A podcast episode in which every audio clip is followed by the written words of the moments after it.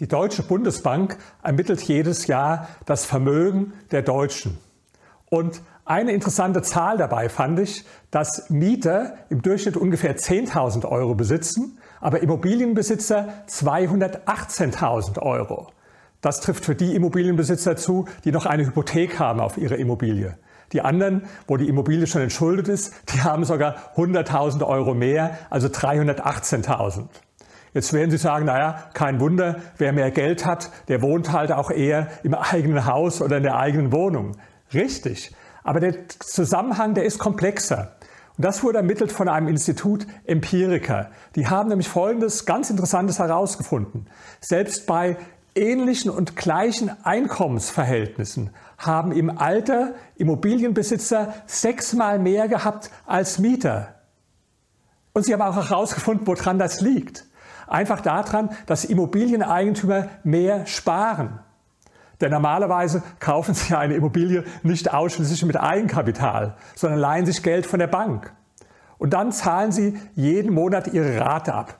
Die besteht aus Zinsen, das äh, erhöht ihr Vermögen natürlich nicht, aber das besteht auch aus Tilgung. Und jeden Euro, den Sie tilgen, erhöht ja Ihr Vermögen. Und so baut sich Jahr für Jahr das Vermögen bei dem Immobilieneigentümer immer mehr auf. Man kann das auch, wenn man es ein bisschen böse sagt, ein Zwangssparprogramm nennen. Jetzt gibt es manche Aktienanhänger, die rechnen dann aus und sagen, hätte der das Geld in einen Aktiensparplan gegeben, dann hätte er am Schluss mehr herausgehabt. Ja, das glaube ich sogar. Aber jetzt kommt das große Problem. Wer hält denn über Jahrzehnte diszipliniert Monat für Monat einen Aktiensparplan durch? Fast keiner. Der eine verkauft, weil es mulmig wird, wenn die Börsen stark absacken. Der andere denkt, er muss Gewinne mitnehmen, wenn die Börsen ganz hoch sind. Der dritte hat auf einmal unvorhergesehene Kosten oder will einfach schön in den Urlaub mal fahren oder sich ein neues Auto kaufen und verkauft dann einen Teil seiner Anlagen. Aber das wird natürlich niemand machen bei einem Haus. Oder haben Sie schon mal jemand gehört, äh, haben Sie schon mal gehört, dass jemand sagt, naja, ich verkaufe jetzt meine Eigentumswohnung, weil ich möchte ja nächstes Jahr in Urlaub fahren und möchte mir auch ein neues Auto kaufen. Nein, das wird niemand tun. Und auch niemand wird aus Jux und Dollerei einfach die Zahlungen, die monatlichen Zahlungen an die Bank einstellen. Das würde die Bank ziemlich übel nehmen. Übrigens wird damit auch eine andere interessante Zahl erklärt.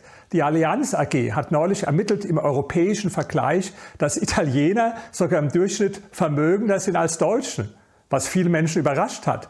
Der Italiener hatte 59.000 Euro im Durchschnitt und der Deutsche 52.000 Euro. Ja, die Lösung für das Rätsel ist einfach die unterschiedlich hohe Immobilienquote die Immobilienquote, also der Anteil der Bevölkerung, die selbst Immobilien besitzen, ist in Italien 72 Prozent, in Deutschland nur 52 Prozent. Das heißt 20 Prozentpunkte höher in Italien.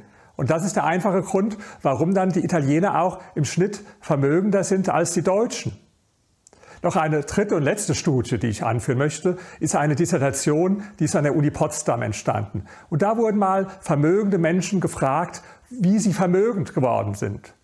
Unternehmertum war das Wichtigste, aber dann haben auch 48 Prozent gesagt, Immobilien haben eine Rolle gespielt beim Vermögensaufbau. Jeder Zehnte hat sogar gesagt, Immobilien haben die entscheidende Rolle gespielt beim Vermögensaufbau. Zum Vergleich, bei Aktien haben nur 2,4 Prozent gesagt, dass Aktien die entscheidende Rolle gespielt haben und nur 20 Prozent haben gesagt, Aktien hätten eine gewisse Rolle mitgespielt dabei. Also, es gibt viele Argumente, die in der Tat für die Immobilie sprechen und trotzdem möchte ich eine Einschränkung machen. Heute sind die Immobilienpreise gerade in den Metropolen sehr hoch. Und Sie sollten diese hohen Kaufpreise, die natürlich gegen einen Kauf sprechen, abwägen mit den anderen Argumenten, die ich Ihnen eben genannt habe, und dann werden Sie zu einer guten Entscheidung kommen.